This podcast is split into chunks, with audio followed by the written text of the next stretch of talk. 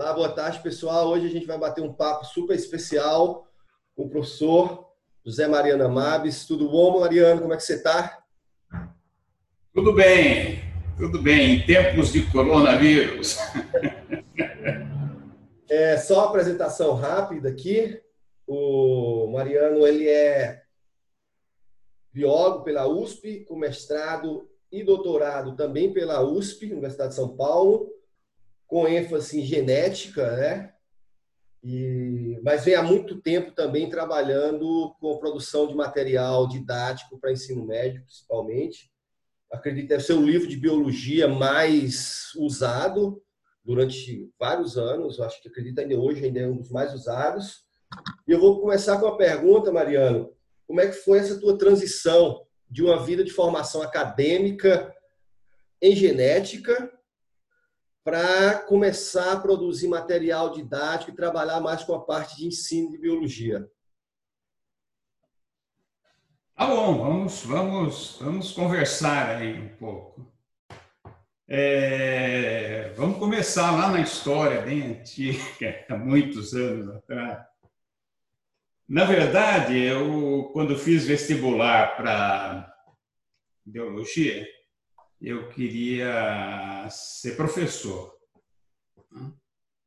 Nem sabia muito dessa coisa de pesquisa. Eu tinha feito o curso normal, eu era professor primário, que foi uma coisa que minha mãe é, orientou, falou, não, ela praticamente não tinha instrução, mas ela achava que os filhos tinham que ser professores.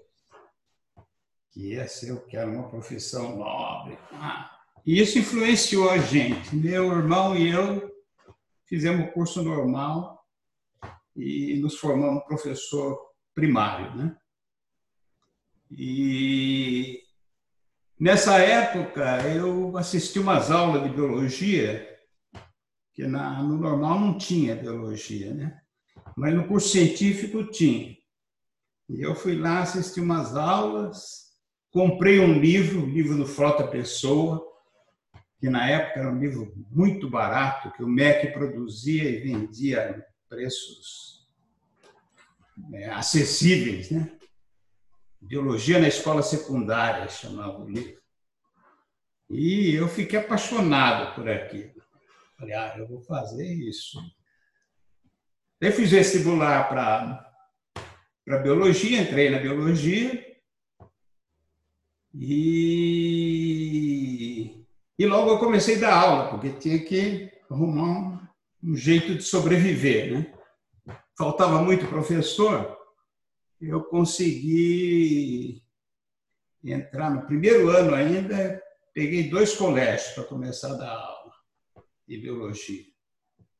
Dali eu passei para o cursinho, fui convidado para o pessoal para dar aula no cursinho, daí tinha que fazer apostila.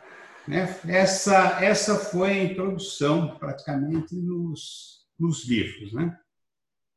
E na, na faculdade, eu, no primeiro ano, eu me apaixonei pela citologia. Tem um professor muito bom na época, Renato Basile, e no curso ele dava uns projetos na prática para você fazer um tipo de iniciação pesquisa.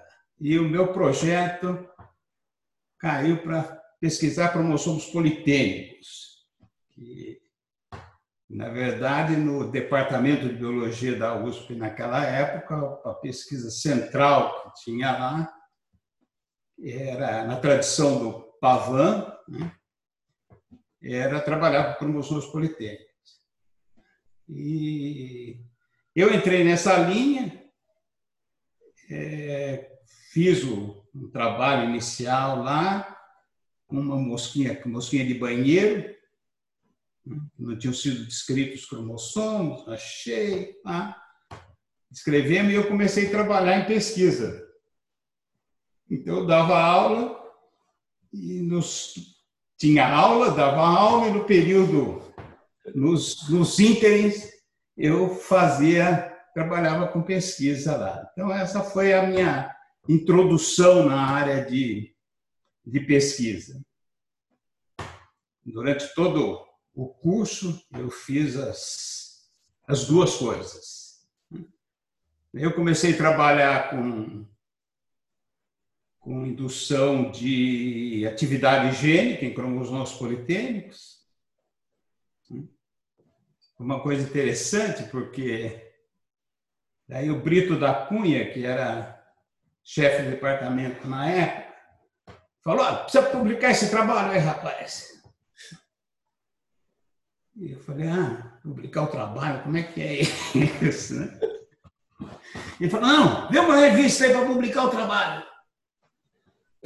E daí, é, eu e uma colega escrevemos o trabalho que era controle da, da atividade gênica em cromossomos politênicos. Ah, que revista que eu vou mandar, né? E daí, sem conhecer nada, falei, ah, vamos mandar para a Science, porque é uma revista que tem trabalho curtinho, parará.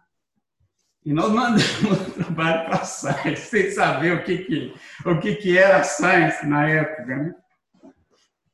E daí veio o, parecer do revisor, falou, não, o trabalho é bem interessante, o inglês está uma porcaria, mas se os autores derem licença, o trabalho está muito bom, eu posso reescrever.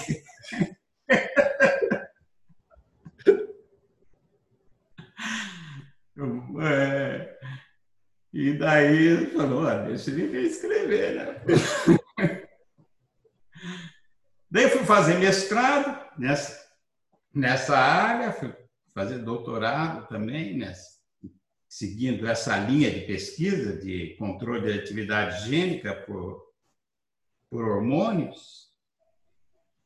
É, nessa, quando acabei meu doutorado, um pouquinho antes de eu acabar meu doutorado, teve no Brasil Berentes, que era uma das autoridades do Politêcnico na época, e ele me convidou para terminar o doutorado e ir para a Holanda trabalhar. Então, terminei o doutorado, fui para a Holanda, fiz uma série de trabalhos interessantes lá. E nessa época, um pouquinho antes de eu ir para a Holanda, a editora Moderna estava lançando uns livros didáticos. E daí o, o Feltri, que era o dono da Moderna na época, tinha acabado de comprar a Moderna, é, como eu dava aula em cursinho, conhecia os professores ali, e uns deles eram amigos do Feltro, que também dava aula, dava aula na FEI e na USP. E daí estava procurando alguém para escrever o livro de biologia. Daí ele foi lá, conversou comigo, e nós aceitamos o convite. Foi a primeira edição, saiu em. O primeiro livro saiu em 74. Em 75 saíram os outros dois. Quando eu estava. Inclusive quando eu estava na Holanda. Né? E foi muito bem sucedido esse livro na época. E, e não tinha. Estava começando a aparecer os livros didáticos. Né? E o Felker, muito metódico, falava assim: ó, são três anos no ensino médio. Então tem que ter três livros, um para o primeiro ano, para o segundo ano para o terceiro ano. Tá bom, então vamos fazer três livros, né? E seguimos nessa a linha que a gente adotou ali. Eu convidei o Yoshito Mizuguchi, que era meu colega desde o do científico. Nós morávamos em Mogi, somos conterrâneos e convidei o Gilberto Marco, que é meu coautor até hoje. O Yoshito faleceu começo de 80 e nós adotamos a linha de níveis de organização. Não, o livro tem que ter uma linha, tá? Então, vamos adotar níveis de organização. Começa com a organização molecular, célula, lá, vai os organismos e vai chegar na evolução genética, evolução e ecologia. Então dividimos isso em três livros e estabelecemos essa linha. Então foi a origem desse, desses livros foi foi isso. Nessa época eu tinha tava sendo, eu fui contratado na USP em 72, logo que eu fiz mestrado. Né? E daí eu dava aula na USP, fazia pesquisa, escrevia os livros. Aqui ah, legal. Foi essa a, rapidamente assim a, a, a trajetória inicial, né? Ué, muito legal essa história. E então você já vem trabalhando há muito tempo com isso, e eu queria saber como que você vê o ensino de ciência e mais especificamente de biologia atualmente. Assim, quais são os vamos dizer assim, os entraves que você vê ainda, né? Porque a gente vou dar um exemplo nessa nessa pandemia que a gente está, né? Eu acho que o mais uhum. que a gente tem uma sociedade que não é alfabetizada cientificamente, né? Apesar de, de uma grande parcela dela ter feito pelo menos o ensino médio. Certo. O que que você acha de, que está ainda precisando melhorar no ensino de ciência, no ensino de biologia, para a gente ter um efeito, vamos dizer assim, alfabetizante em nível científico? Ah, então, nessa, durante esse, esse trajetória aí, né, a gente obviamente vai estudando, entrando em contato com outras informações, as minhas aulas na USP. Então, sempre preocupado em é, o que, que realmente o, o estudante precisa saber, né? E a preocupação foi desde o início que a gente faz fez os livros, né? Você faz um livro e daí você fica preocupado como que aquilo vai ser usado, né? E a formação lá no, nos anos 70, né, quando começam a aparecer os livros didáticos, a, o professor já não tinha uma boa formação em termos pedagógicos. Né? E até hoje, né, isso é um problema sério. Porque quando a gente examina os nossos cursos de, de formação de professores, eles pecam por essa parte de dar realmente uma formação para o estudante, né? Você dá o diploma e solta o cara na vida para ele.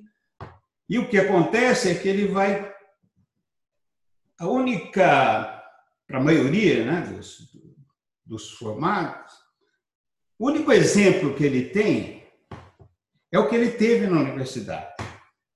Né? Então não tem muita saída, ele vai tentar reproduzir aquilo no ensino médio. Uhum. Então, isso vira um círculo vicioso terrível, porque você transmite para o estudante do ensino fundamental e do ensino médio uma ideia do que seja aprender, estudar, e ele acha que o cerne disso é memorização. E daí esse estudante entra no vestibular, então ainda estimula isso de uma maneira, eu diria, anormal, né? Contribui para essa, essa é, aduba esse, esse sistema. Né?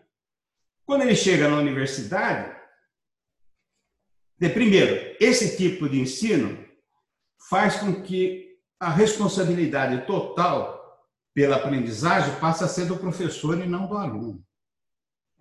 Né? Ele acha que o professor está ali para ensinar ele. E que ele não precisa ter muito esforço. Isso é função que o professor tem que fazer. E a sociedade vê dessa maneira. Então, quando ele chega na universidade, se o professor tenta fazer qualquer mudança, o estudante reclama. O professor não quer dar aula, certo? Ele está lá e o professor não quer ensiná-lo. Você fala, cara, ninguém ensina ninguém. São as pessoas que aprendem. Né? Aprender é um ato individual. Não tem como você ensinar. Você pode dar ferramentas para ele aprender. Você pode facilitar a aprendizagem. Você não pode, não dá para você entrar nisso. E daí fica esse círculo vicioso. O estudante cobra isso, ele acha que é assim. Se ele se formar professor, ele vai com essa ideia e daí forma aquele ciclo. Né? E a grande desafio nosso é onde nós quebramos esse ciclo. Como é que a gente quebra isso?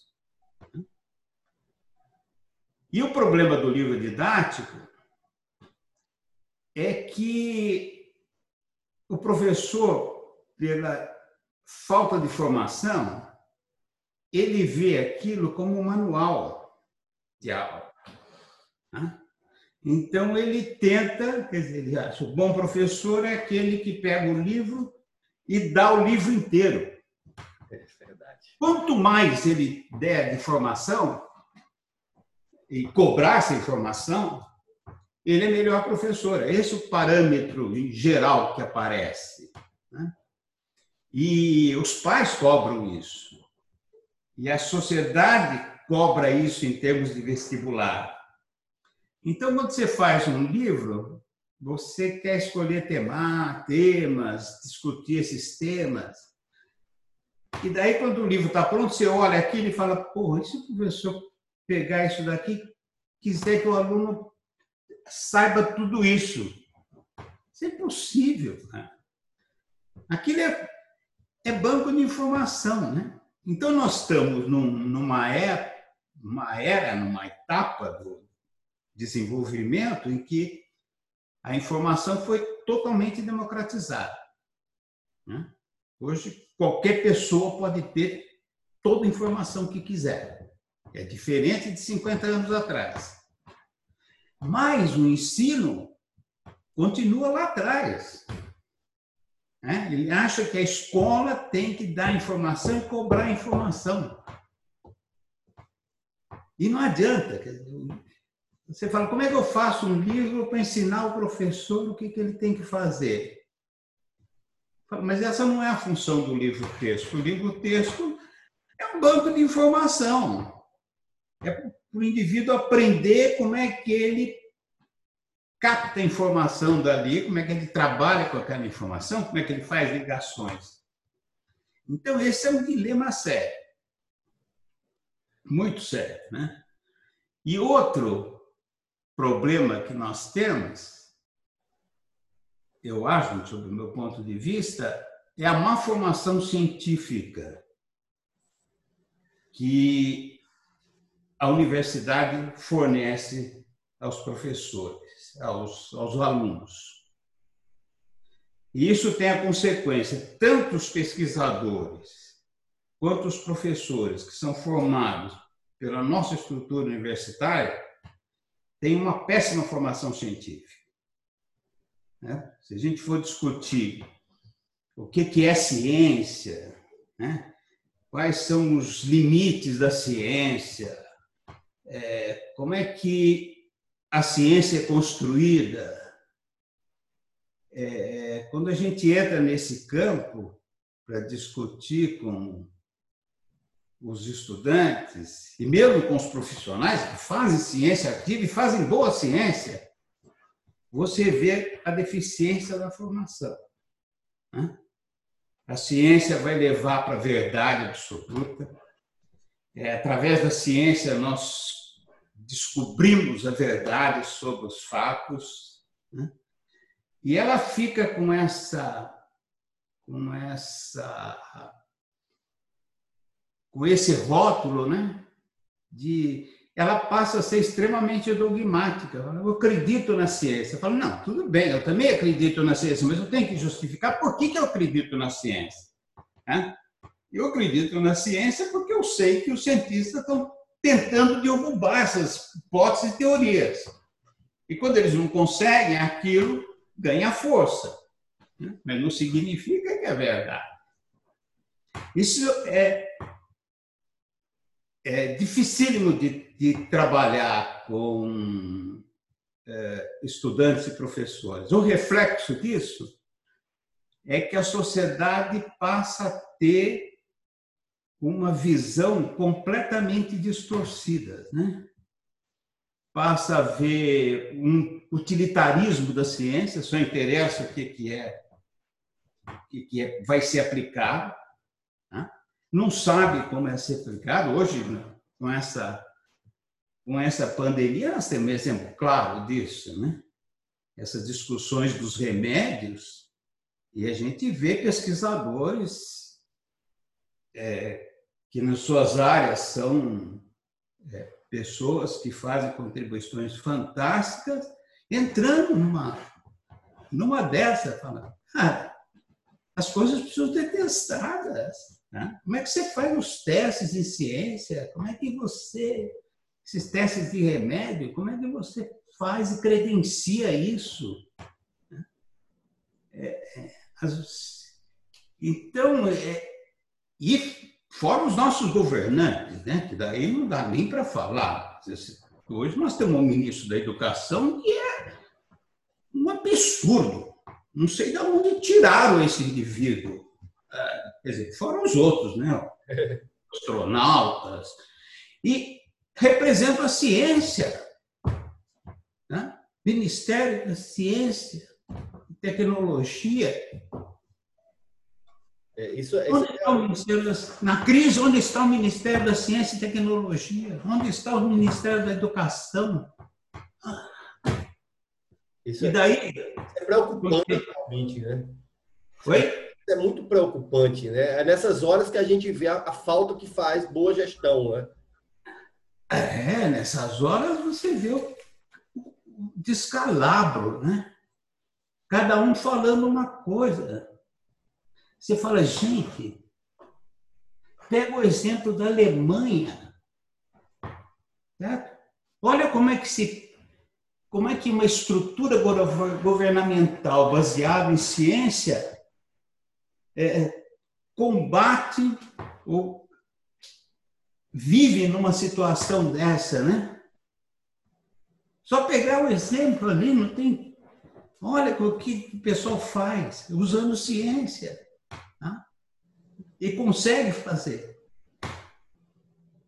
E o resto do mundo ainda também é mal formado. Agora, nós, a nossa situação é terrível. É terrível. É. E você fala, poxa, e há uns meses atrás o pessoal estava atacando a ciência de uma forma que inimaginável, né? Inimaginável. Então você vê, olha, o país, o que tem de progresso é em função do conhecimento científico que foi estabelecido. Né? O agronegócio, é, é, foi a ciência que fez esse, esse desenvolvimento, mas se nega isso. Então, é preocupante, porque a gente. Nós vamos ter que mudar isso. Não tem como. Nós temos que vai ter uma alfabetização científica para a população em geral. E para quem vai formar essa população, para os professores. Né? Então, uma insistência hoje seria nós termos algum processo de formação dos professores, atuar nessa área de modo mais drástico, para poder visar uma alfabetização científica da população, que é fundamental no mundo de hoje. Não dá para viver sem isso. Né? Se a gente quiser progredir como país, como sociedade, nós temos que tomar o pé nisso. E cai na escola. Né? É, é preocupante, talvez agora mude, né, que é as nossas as nossas universidades também não têm sido eficientes para fazer para atuar nesse campo. Né? Nós formamos os professores, os pesquisadores, deixamos muito a desejar nesse campo. Né? Eu até falo, é, é impressionante, às vezes, você tem pesquisadores que são professores universitários, sabe como é que funciona o processo, e quando ele entra na sala de aula, parece que tem uma dicotomia total. Ele cai no esquema de que eu tenho que dar conhecimento para essa gente. Fala, cara, como é que você faz a pesquisa? E é, é uma dicotomia que a gente precisa pensar bem, porque na pós-graduação ele atua como um formador científico. Na graduação, é completamente diferente, é o mesmo indivíduo. E a gente tem que entrar nisso e falar, ó, vamos, olha a sua atitude, vamos entrar aí e discutir essa questão. Por que, que você faz isso, né? Tem até um autor americano que diz o seguinte, é, nos cursos de graduação, o professor apresenta o prato pronto para os alunos. Né? E na pós-graduação, ele leva o aluno na cozinha para ver como é que faz aquele prato. Né? Falei, por que ele não faz isso na graduação? Que é onde ele vai formar novos pesquisadores, professores, que poderiam dar margem, dar e utilizar aquilo né, na, sua, na sua formação. Eu acho que a gente vai ter que atuar aí. É. é. De, de maneira muito, muito forte. Talvez uma estratégia na formação do professor seja ele ter um algo como tem os médicos, né? É, ele tem que trabalhar junto com alguém que está desempenhando aquela profissão para ele ter a formação e não ficar sentado na sala de aula e depois de quatro anos receber o diploma e daí falar, oh, agora você é professor, tá, vai lá funcionar. Falei, mas como é que eu faço? Pô, como faz? É, tem que aprender como é que faz. É, é, essa, é, esse ponto que você tocou é interessante, essa dissociação entre o fazer científico na prática e uma teoria que ele leve para os alunos dele, né? Eu, eu eu fiz um, um recentemente um pós-doc na sou da genética, né? E aí eu saí para fazer na filosofia da biologia. Hum. É, que, que é uma área que eu acho que, que falta muito nos cursos para poder entender como é que é a fundada, o que é, que é ciência, o que é, que é uma teoria, o que é, que é uma hipótese. Né? Sim. Né? E uma coisa interessante, Mariano, que eu vi quando eu estava para ir, eu conversando com alguns amigos meus, também geneticistas, e e algumas palavras eram meio que desprezo pela filosofia. Eles falavam assim, é? você vai perder tempo fazendo um pós-doc na filosofia.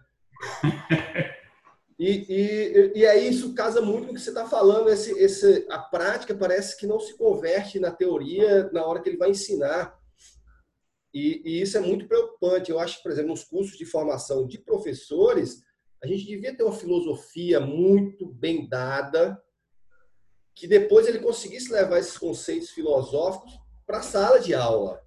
Eu acho que é. conseguir fazer essas distinções claras, teoria, o que é teoria em ciência? A gente confunde muito teoria da vida do dia a dia com teoria científica e eu vejo Sim.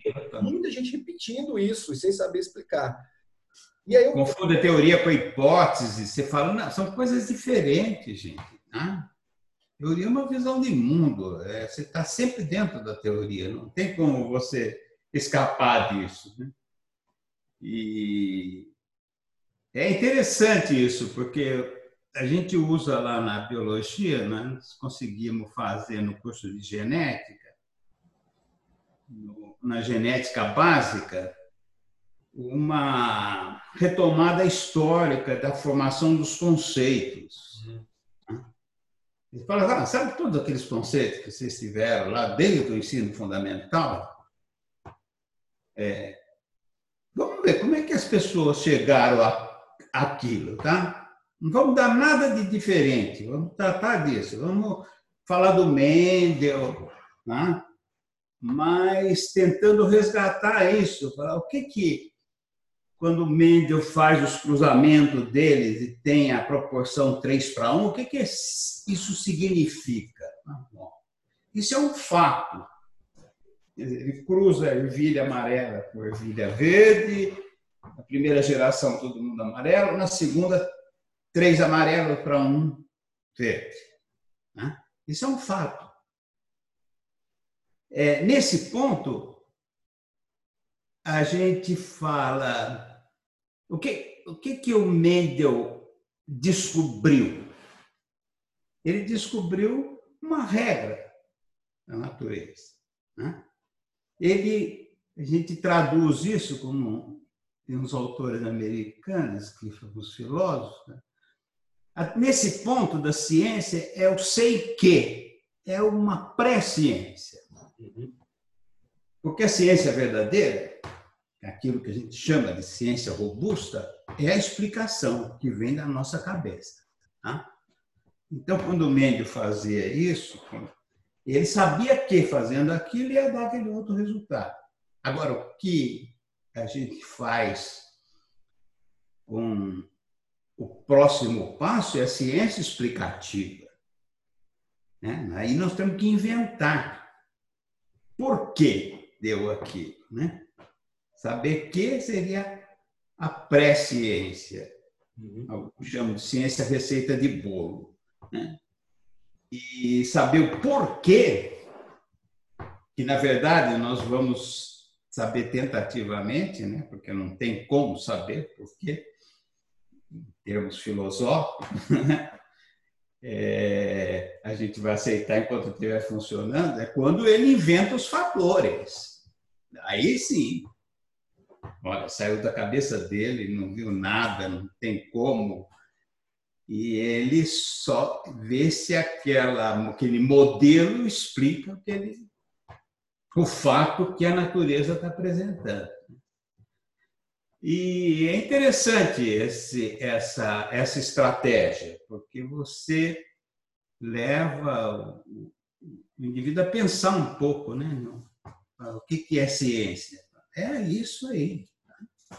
Nesse, nesse, nesse, nesse que tu tocou agora, eu, eu, eu li um artigo de 92, mais ou menos, um autor, não sei se é mulher ou homem, que chama Xi, que nesse artigo ele discutia exatamente isso, que o ensino ele tem que ser dado sobre o conceito e você medir o aprendizado pela capacidade do estudante de manipular esse conceito ah, na, no, no dia a dia dele. Nesse artigo eu achei interessantíssimo, porque muda totalmente a perspectiva. Eu não tenho que decorar que isso aqui é um inseto, isso aqui é. Não, eu tenho que entender o que é um inseto, e aí, frente à realidade, eu trabalho esse conceito. Eu achei isso importantíssimo para aprendizado. É, isso, é, essa questão de, de conceitos, né? Você fala, olha, os conceitos são rótulos. Os conceitos em, em, idiomas diferentes, os rótulos são diferentes, mas o conceito é o mesmo. Né? Então, eu até brinco com os alunos, falo, ó, é, pode, lá no Japão vai chamar outra coisa. Tá?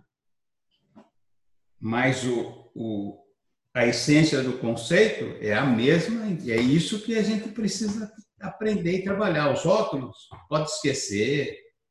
Né? E tudo bem. sabendo onde procurar, quando precisar do rótulo, vou no livro e pego. Agora, eu preciso é dominar o conceito, saber quais as interrelações que ele tem com os outros conceitos. Tem que ter uma rede conceitual. É esse, esse seria o objetivo da, da ciência. Né? E não ficar na memorização do rótulo, que é o que acontece, né, em geral. E o que muitas vezes também leva a um, uma falta de estímulo por parte do estudante, né? Porque ele fica se perguntando, mas para que que me serve tal coisa? Ele não consegue entender o mundo vendo só exemplos, né? sem ver a, a, a, importância do conceito no, no, no aprendizado, né? É, um, um exemplo clássico disso é as fases da meiose, né? Tu sabe leptoxigótico, paquitriploto, gacinese. Cara, mas você sabe o que é meiose? Ah, peraí. Não, meiose é muito simples, tá? Dois cromossomos, emparelha, duplica, separa e separa. Acabou, meiose é isso. Ah. Se você souber isso e dominar essa estrutura, né, você resolve o problema genético. O resto é detalhe que o pesquisador põe nomes para o cara da área poder saber onde está, que, que funciona, né, localizar, né, ter um mapa do, do processo. Mas o que você precisa entender é o processo, né, o significado daquilo. É isso que, que interessa. Hum? É, é, realmente isso é, é, é, eu acho que eu concordo com você isso é realmente o que interessa né deixa eu tocar no outro ponto Mariano que você, você já tocou alguma coisa aí né? que você falou da, da era da informação que agora a gente tem informação rápido do que você quiser você vai lá no Google e rapidamente você pega pelo menos uma informação primária ali você vê que. Você, como é que você, você percebe isso? Isso veio, de uma certa forma, para ajudar e está ajudando? Ou isso, no processo de ensino, está terminando atrapalhando o processo, porque, como o estudante não tem essa formação conceitual, de olhar o conceito e tentar digerir o mundo, ele termina se inundando de, de, de exemplos de informação e não consegue extrair informação nenhuma.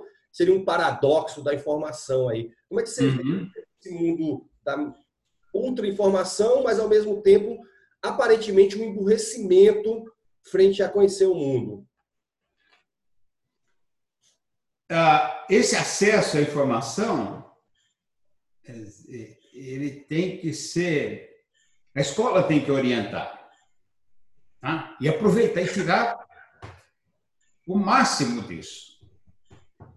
Então, o que, que o, o indivíduo precisa. É, o que, que a gente pode trabalhar com os nossos estudantes? Né? Qual seria o, o ideal? Primeiro, é a leitura, que é fundamental. Né? Ele. É, aprender, quando ele lê um texto, distinguir o que é importante ali, o que é fundamental. Né? E esse, esse acesso à, à informação permite dar uma quantidade de recurso enorme para o professor para ele trabalhar essas questões. Né? É, você mandar os alunos lerem um texto e colocar esse texto em grupo para ser discutido, porque daí você tem um, um, um movimento que é os diferentes estudantes vão ver coisas diferentes ali, vão aprender a discutir, né? e o mais importante, vão aprender a criticar. É, isso acho que é fundamental em ciência a gente trabalhar com os estudantes a crítica. Você fala, é, a crítica é fundamental no processo científico. Né? A, a, ciência tem um, um, um filósofo escocês, o Zeman, que ele tem um livrinho interessante sobre o conhecimento, onde ele pega várias definições de ciência e, no fim, ele chega à conclusão, na linha que ele está tá seguindo, que o poder da ciência era ser um conhecimento público. Tá? E por que, que é esse o poder? Porque ela sendo um conhecimento público, ela está continuamente sendo submetida à crítica. Né? Então, uma coisa que a gente discute nesse curso de, de genética, inclusive, é sobre. A gente pega o, o Francis Bacon, por exemplo, vamos lá, né? 1600, quando ele quer arrumar um, um, procedimento para a ciência, né? desenvolver um método que podia ser usado para você conhecer a natureza. E, como consequência daquilo, ele lá já conclui que você teria que formar grupos de cientistas né, para poderem se criticar mutuamente. E falar, a mente humana é contaminada, a gente tem uma série de preconceitos, e para vencer isso, nós teríamos que ter um processo de crítica. Então, quando ele sugere a fundação das sociedades científicas, locais onde as pessoas interessadas em conhecer a natureza se reuniriam para se criticarem mutuamente. Esse era o objetivo. É, você apresenta e tem que ser criticada. E daí vem todo o processo de que a gente utiliza até hoje, mais de 400 anos, 400 anos, né? É, que é a apresentação do trabalho científico, onde você tem toda introdução, material e métodos. Por que, que eu sigo toda aquela regra, né? Fala, porque as para as pessoas poderem repetir aquilo e ver se você não errou. Eu costumo brincar com os alunos, falo, ó, o cientista é um masoquista, tá? Ele vai lá, trabalha, né? trabalha nas, nas suas ideias, fala, fala assim, ah, puxa, eu faço todos os controles para ver se eu não errei em lugar nenhum. Ah, aí quando vocês falam, não, eu não errei nada, está tudo certinho. Então, agora o que eu tenho que fazer? Agora eu tenho que publicar isso para as pessoas acharem os erros. Eu já não consigo achar mais, então eu tenho que tornar público para que as pessoas examinem e achem o erro.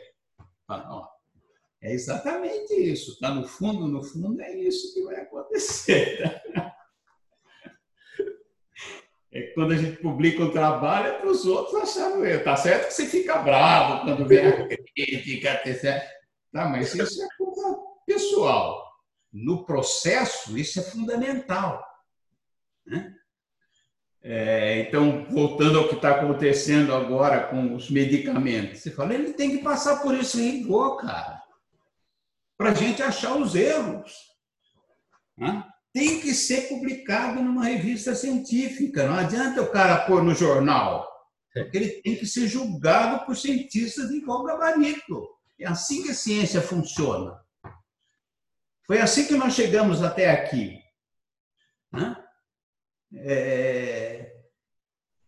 E você fala, por exemplo, Popper foi fantástico com aquela ideia dele de que o que, que o cientista faz? Ele procura provar suas, suas ideias, né? mas isso é impossível filosoficamente.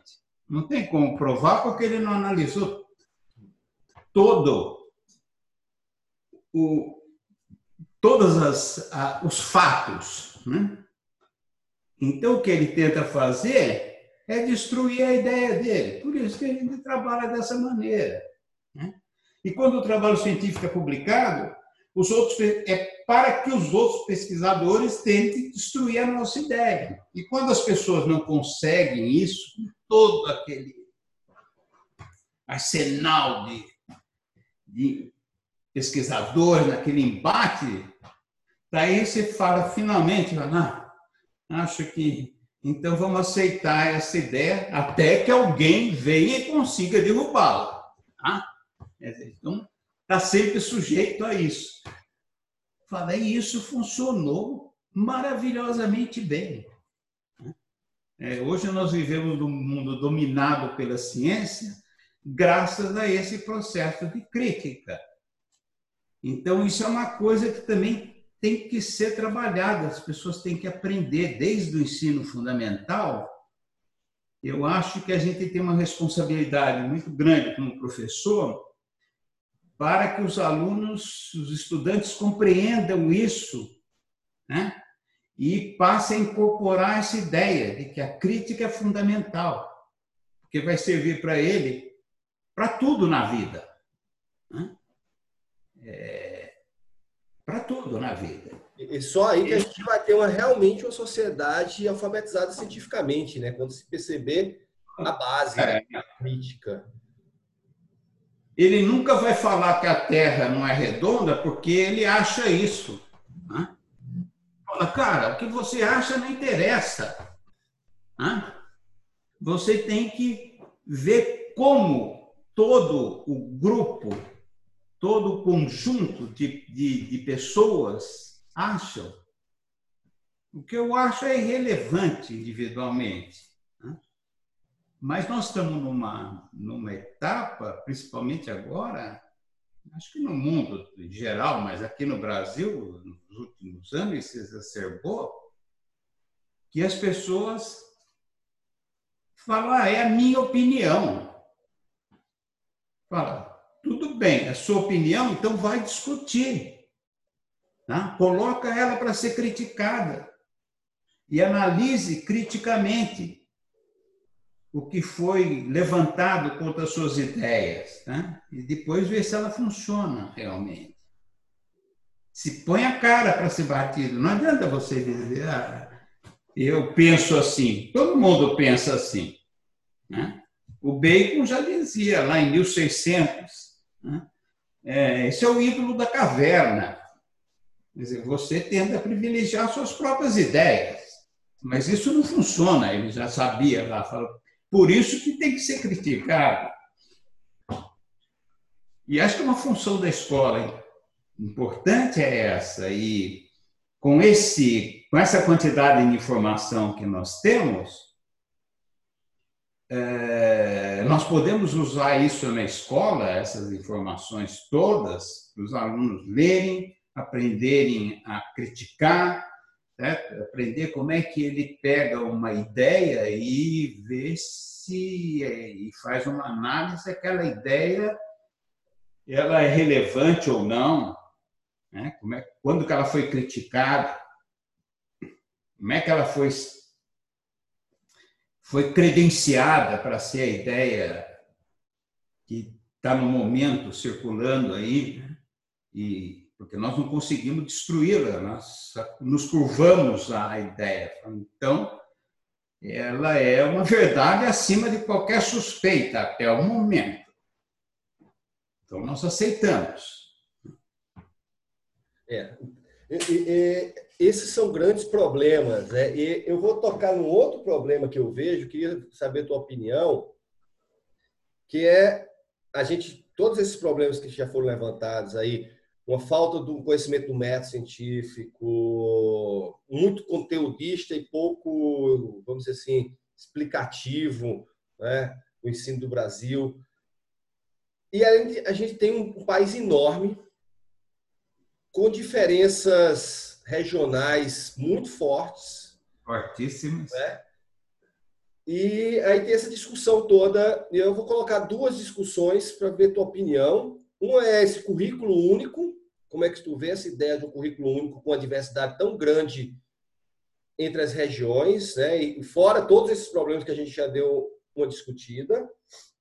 E além disso, a gente tem também uma prova única para avaliar todo mundo, desde o ribeirinho da Amazônia a um morador da Faria Lima, em São Paulo. Como é que você vê esse sistema de currículo único? O que é que pode melhorar? O que, é que pode dar certo? E, e essa prova do Enem, vamos dizer assim, universal para todo mundo. É positivo?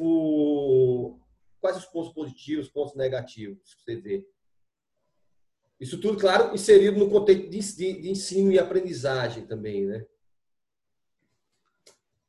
É, e o currículo único, é, quer dizer, você tem um, um, um Depende do que a gente está tá discutindo, que é currículo, né?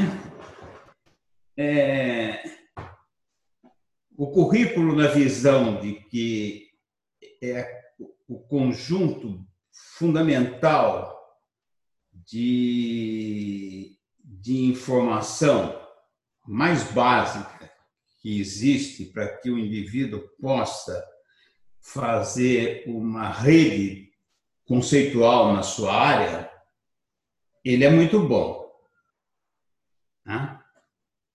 Mas ele demandaria o quê? De você ter eleger aí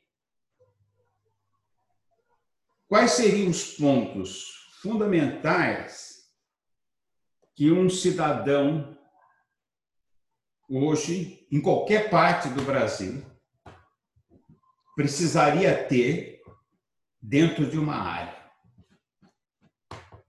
Tá? Então, seriam pouquíssimos grandes temas. Né? Eu elogiaria aí, por exemplo, se a gente pegasse isso, sim, alguns temas. É, ele saber que o DNA é um material genético. Né?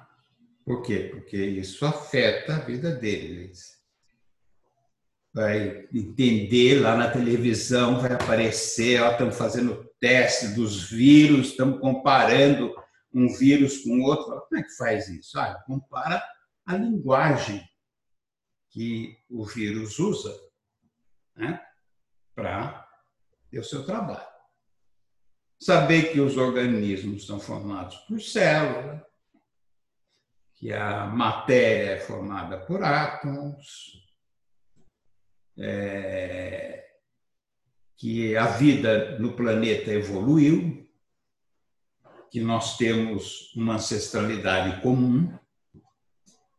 Né? São alguns pontos fundamentais que nós poderíamos expandir para toda a região. Né? Agora, como é que eu trabalho isso para que o indivíduo chegue nesses conceitos? Daí, a regionalidade tem uma força muito grande, porque eu tenho que partir da vivência do indivíduo, do que ele conhece, para poder, a partir dali, fazer expandir a rede de conhecimento dele. Então, eu não posso usar um, lá no Ribeirinho da Amazônia a mesma estratégia que eu utilizaria num cara que vive no centro de São Paulo. Não dá. Né? O interessante disso é que, na década de 70, o, o Joseph Novak, um pesquisador norte-americano, por sinal um biólogo, mas que trabalha com educação, é, ele colocou para o grupo dele um problema. Por que, que os estudantes norte-americanos das escolas particulares e ricas têm um desempenho escolar muito melhor do que o estudante da periferia?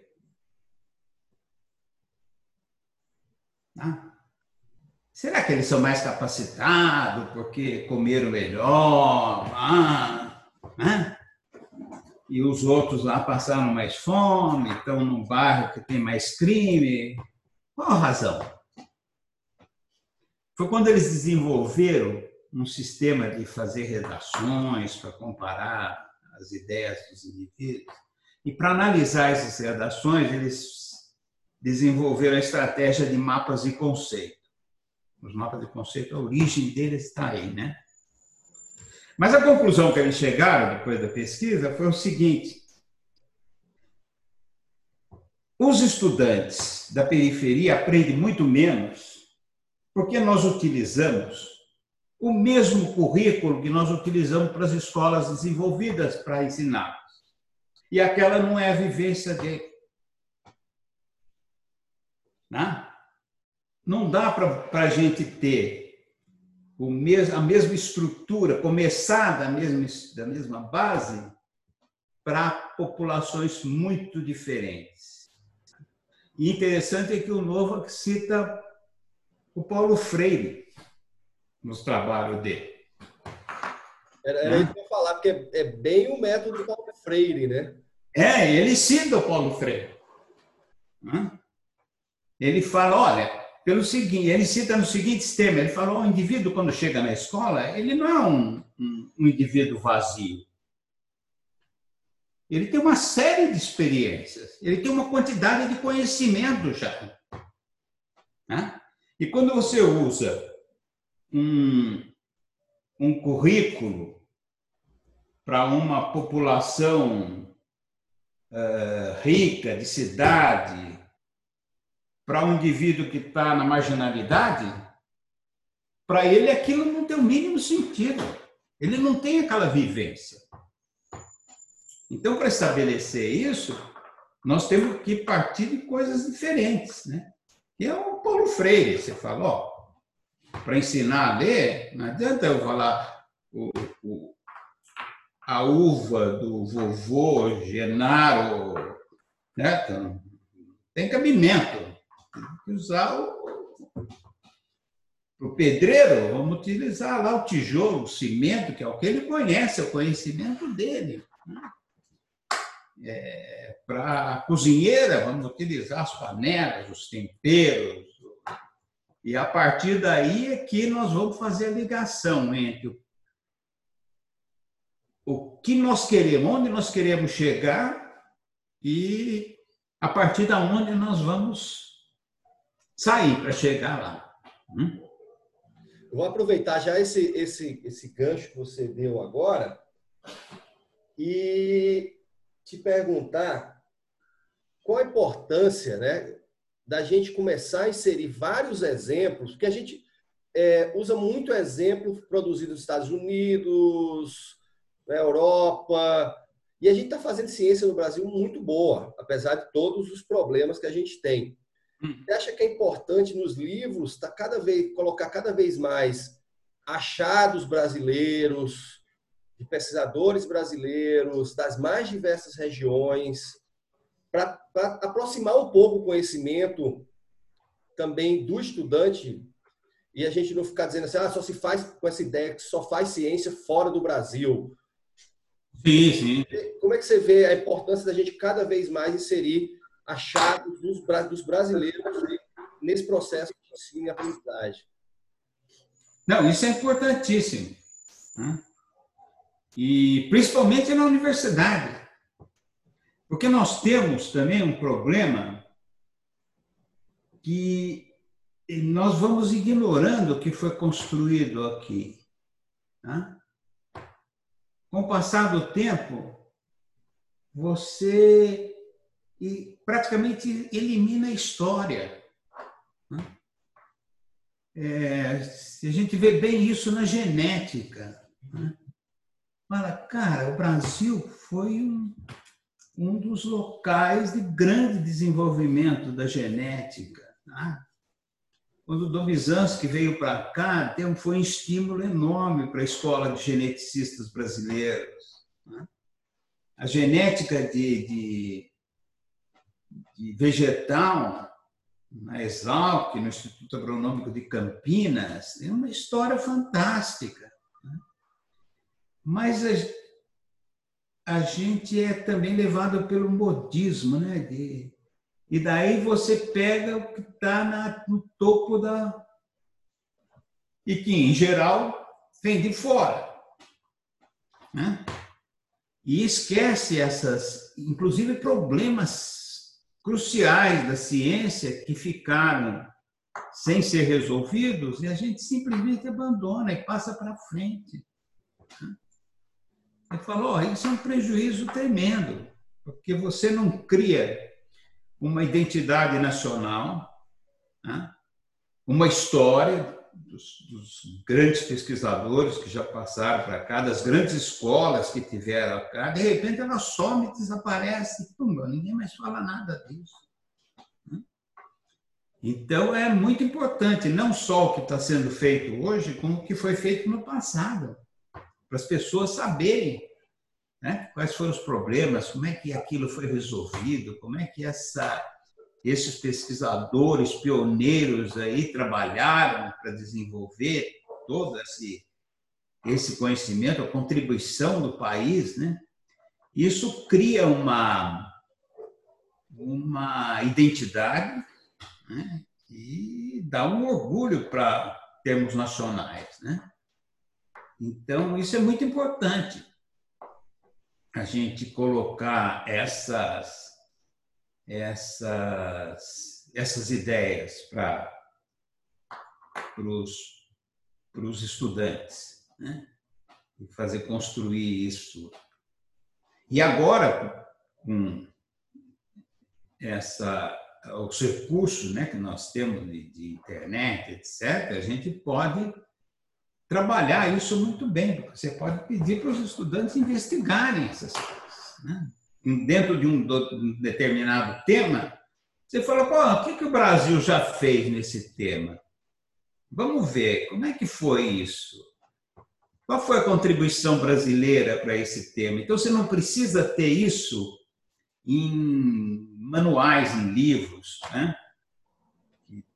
Na minha opinião, deveria conter a, a, a rede de conhecimento básica, mas teria orientações com paralelos de como o professor poderia trabalhar isso.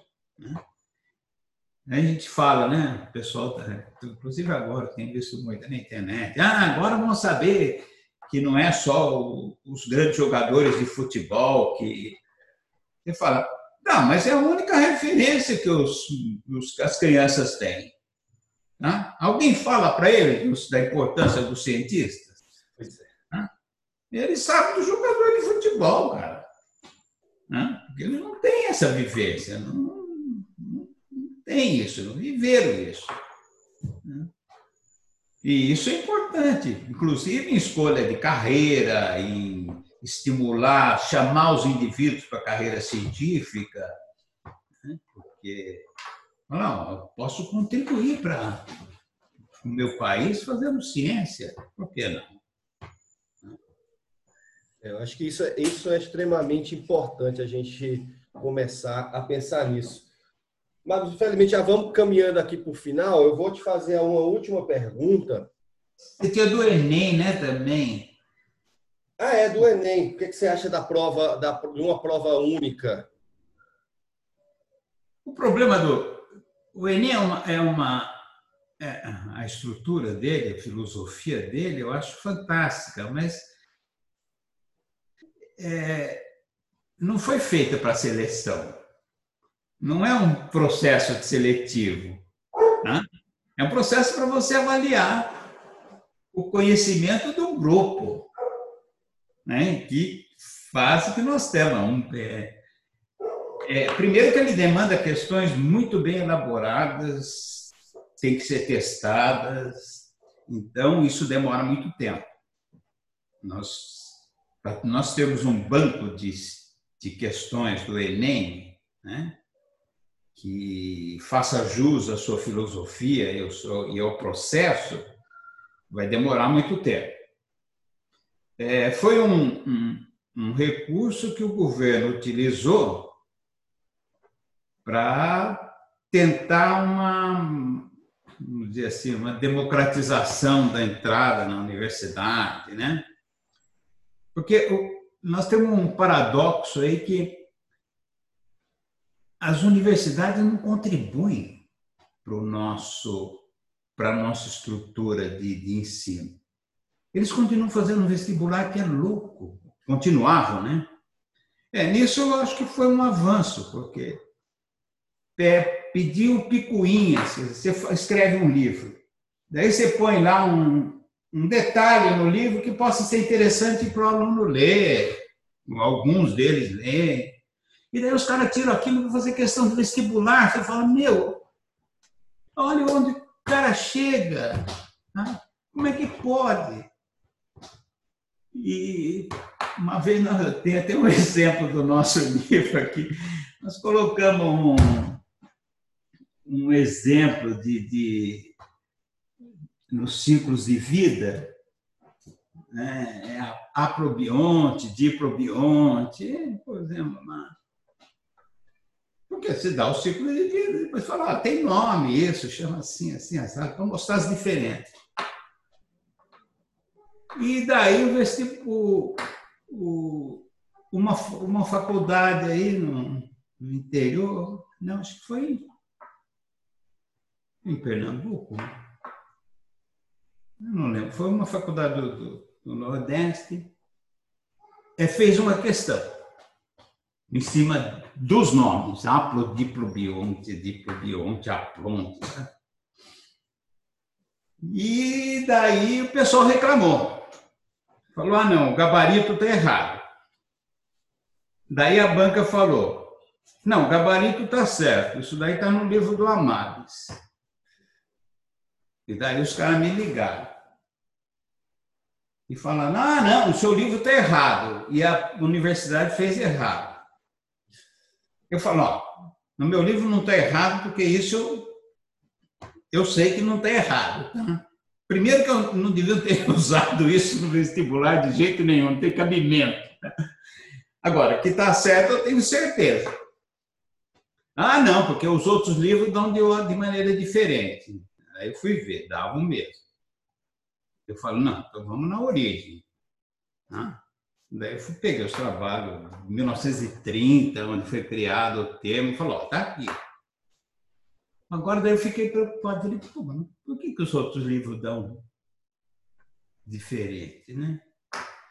Daí foi uma troca que o Havitcher, no livro dele de botânica, fez. Ele errou e pôs um nome diferente. E daí o pessoal, como se baseou no livro do Havitcher, usou a nomenclatura. Eu falei, não, não tem lógica, porque você pega a origem da palavra e está certo no, no, no, meu livro. Mas não podia, a universidade, a faculdade, o, o exame vestibular nunca podia entrar num caso desse, cara, não tem cabimento. É, quando eu, quando eu, eu, eu, fiz, uma, na época era vestibular, eu fiz parte de comissão de vestibular aqui na UFPB. E um dos, dos temas que eles davam a lista para os estudantes era sistema ABO. E todo mundo, todo ano que eu ia fazer vestibular, o pessoal fazia: você não vai colocar uma questão do sistema ABO, não? Os estudantes gostam. E eu sempre falava assim: eu não vou, porque sistema ABO não é assunto, é exemplo. eu vou trabalhar uma questão sobre um exemplo. E, e, e, muita gente falou isso, e, e nas picuinhas do, do, do, do, ensino esquece o que é mais importante, que é a parte conceitual. Né? Então, essas coisas também. Né?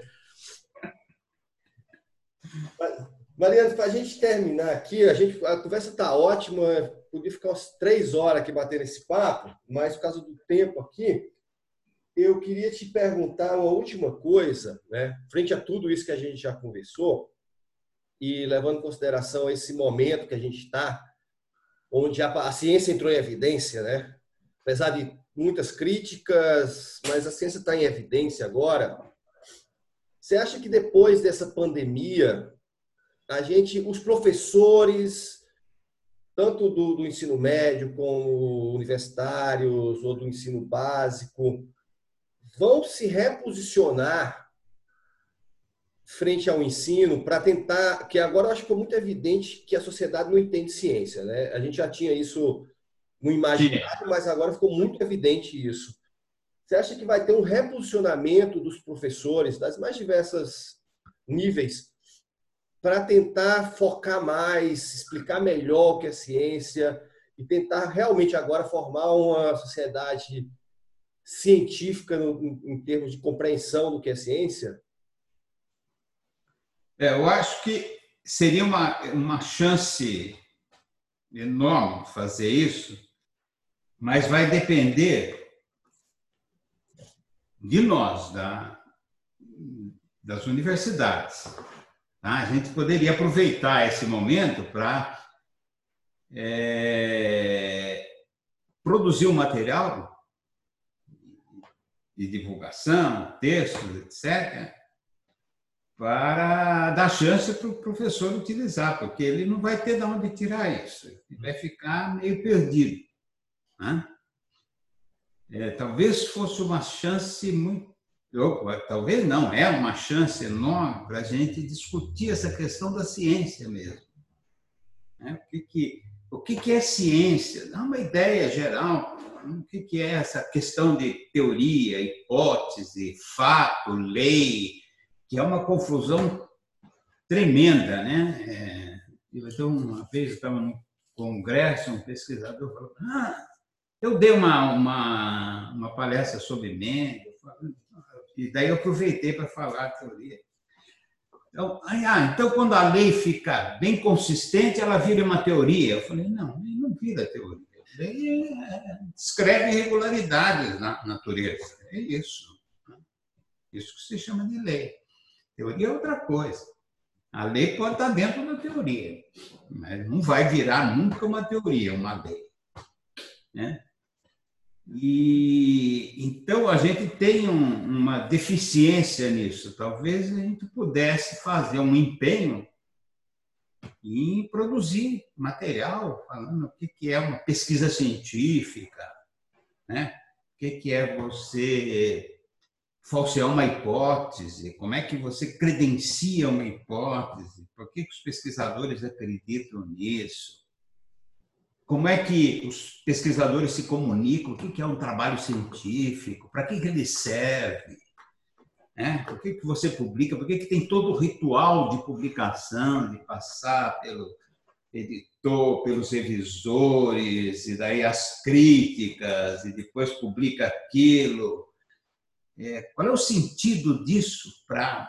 Eu acho que se a gente entrasse numa, numa discussão desse tipo, com material, a gente conseguiria fornecer um material e, e, e estimular uma reflexão dos, dos professores, que grande parte deles nunca, nunca tiveram oportunidade de, de ver isso, de discutir isso, de pensar sobre isso.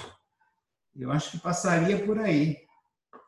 Né? Talvez com a gente utilizando esses recursos que nós temos hoje, de internet, de, e tentar estimular isso.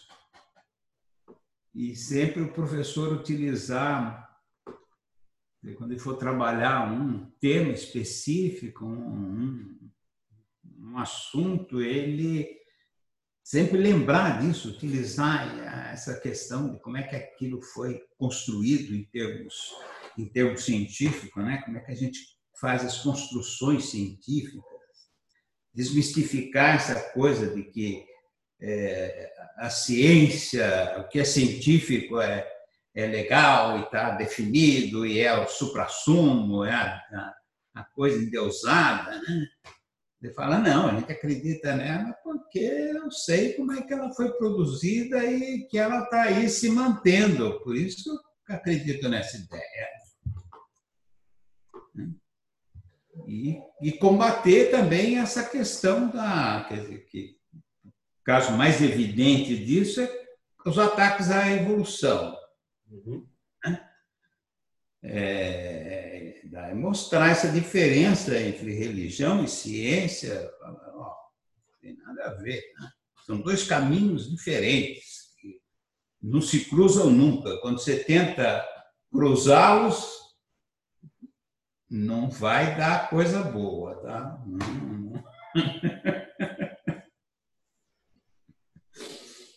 Eu tô, tava até aqui com, eu estava arrumando minhas coisas, achei um ciência das origens. Ah. Eu estava dando um curso em, no sul da Bahia ali, daí uma professora que estava assistindo o curso falou, professor, estava falando de ciência, falou, e o criacionismo científico? falei, ó, não existe criacionismo científico. Não cabe na mesma frase. Vou trazer um artigo para o senhor. Ela me deu isso daí. É legal para ler isso, para você ver como é que é, se distorce as ideias. Né? Como é que você consegue faz, pegar uma, uma ideia e distorcer ela. Né? Eles têm uma quarta ali que fala, ah, e a datação por, por radioatividade? Daí é um, um cientista, aqui, um pesquisador que, que foi presidente da Sociedade Criacionista, ele foi inclusive diretor científico da FAPESP. Quando eu era bolsista da FAPESP, ele era diretor científico, o Rui Carlos de Camargo Vieira. E ele era presidente da Sociedade Criacionista. Daí tem uma passagem. Não, mas e, e os fósseis? E a datação? Ele explica, porque ele é engenheiro hidráulico, ele sabe tudo de radioatividade. Ele fala, radioatividade, você tem o decaimento, tem a vida média, então você pode calcular. Só que a questão é, foi sempre assim? No passado elas tinham a mesma vida média? Não dá para a gente saber. Então não tinha. Por isso que a Terra tem 10 mil anos. É assim que moça fala, não tem, tem, tem que usar um pouco de lógica. É realmente muito complicado isso. Eu, eu escrevi um livro sobre contestando o design inteligente, né? E e essas perguntas vão e voltam, vão e voltam.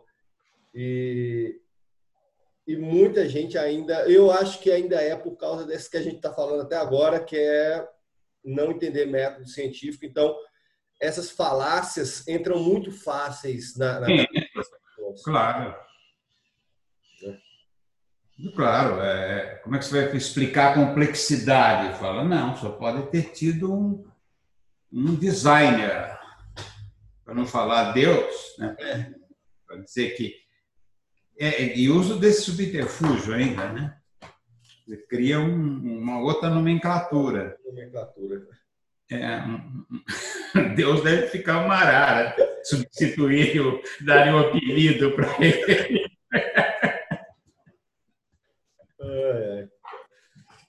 Mariano, muito obrigado pelo seu tempo. O papo foi ótimo. Um prazer. E eu espero que, que as coisas melhorem daqui para frente para a ciência, para a educação no Brasil e que a gente saia aí dessa pandemia o mais rápido e com menos danos possíveis, né? É, acho que vai ter um impacto muito grande isso, porque a, a, a pobreza está ficando é, muito visível, né? Coisas que a gente seria jogando de lado, esquecendo, não olhando, ela está aparecendo de uma maneira assustadora, né? Daí você fala, não, como é pode ter uma sociedade com uma injustiça dessa, né? É, não dá. Uma questão que do, do capitalismo, né? Oh, o capitalismo é inviável, não tem como porque os recursos da natureza são limitados, não, não existe. É só pensar um pouco, né? Você fala, ó, oh, não tem como, não dá para criar. Na natureza nada se cria. Não dá. É... acho que vai colocar. As pessoas vão começar a pensar mais. Né? Espero que, quando pense mais, isso se traduza em eleição de representantes, porque senão não vai adiantar. Né? Mas acho que nós chegamos no fundo do poço. Espero que agora a gente suba. Os governantes aí que nos últimas. Não só aqui, né? No mundo inteiro. No mundo inteiro. É, eu acho que esse, essa situação vai colocar a gente para refletir, senão vamos ter que esperar outra, que não deve tardar, não. Né? Pois é. A gripe, então, e a gente achava, até no, no, nosso livro, a gente colocou, achava que seria uma gripe a, próxima, a, a grande pandemia. É, já tá... Era o mais. E de repente veio o corona aí. Olá. Legal. Abraço. Obrigado pelo convite, foi um prazer. Obrigado você. Foi ótimo esse papo. Valeu, tchau.